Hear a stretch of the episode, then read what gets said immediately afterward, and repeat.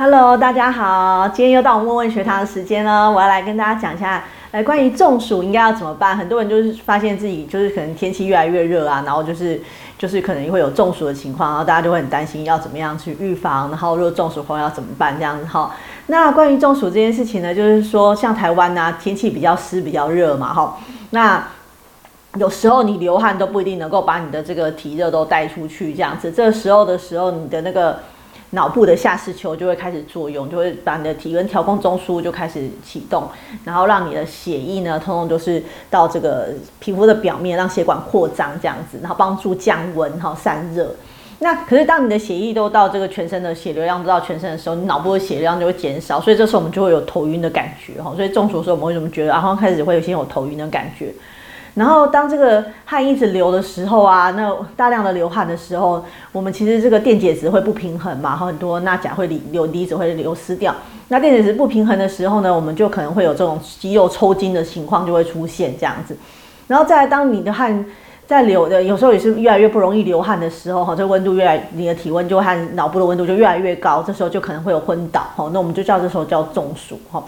所以像这种情况的话，我们若是有这种中暑的情况是的怕有中暑的情况下，我们当然已经有感觉到这样不舒服、头晕的时候呢。呃，一直在大量流汗的时候，然后就缺水的状况，所以我们就要大量的补充水分。然后因为电解质会流失嘛，所以要补充一些电解质。然后电解质从哪里来？其实市售的运动饮料就很方便，它就是有含电解质的水分，然后又有一些能量。这时候补充的话，其实可以马马上帮你做恢复，你就比较不容易中暑。那我们到比较阴凉的地方就会比较好。那若是没有这些东西，像家里的话有什么糖跟盐呐，还有一些水的话，也可以把它搅在一起，然后拿来喝的话，哈。然后或者是柠檬汁加点盐也可以哈，这样子的话我们来喝的话，其实我们就可以帮忙自己，呃，就是避免中暑的情况。那可是若是一旦中暑了呢，那该怎么办呢？那这这时候最重要应该是要赶快散热哈，用大的电风扇赶快吹啊，然后用冰块去抹身上哈，或者是说浸泡在冰冷水里头，让让这个温度赶快下降降下来哈，那就是需要旁边的人帮忙了。那可是中暑的病人呢，他其实哈，如果一旦中暑的话，其实有的时候呢会造成肾功能的损伤。好，这时候可能会变成进入到急性肾衰竭的状况。然后当这个时候的时候，如果是你的尿量又很少的话呢，因为就是水分排不出来嘛，哈，然后肾功能又损伤了，那所以这时候呢，我们可能呢就的处理方式就不一样哦，就不是再大量喝水，可能就是我们要限制水分、好蛋白质还有电解质的这个。摄取摄入量，然后给病人呢，病人呢，这时候补充的呢是一些低蛋白的点心，像是西谷米啊，哈，杏仁豆腐啊，或是果冻之类的东西，哈，然后含一点水分，那水分也可以控制的这些量来让病人能够及时的吸收一些能量，这样子，哈，这就不是就跟之前的状况就不一样。那等到病情开始慢慢恢复啊，可能像尿量慢慢的做做有变化以后呢，然后就是看情况恢复以后呢，我们才慢慢的把这个。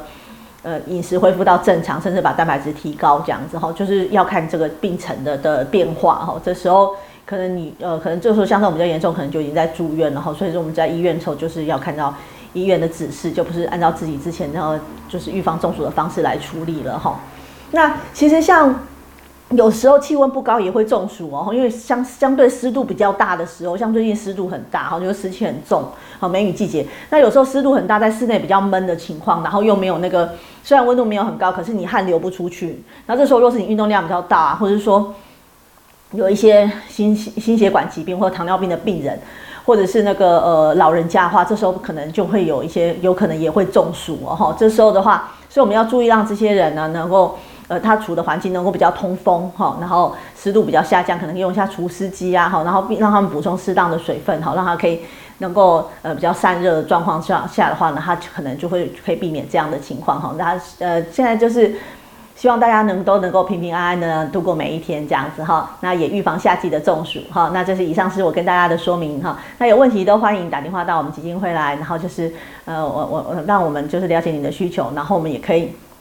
适时的做一些温温学堂的这些节目呢，来来帮助大家呢，能够理呃了解说饮食上可以帮助我们哪些地方，让我们生活的更美好。好，拜拜。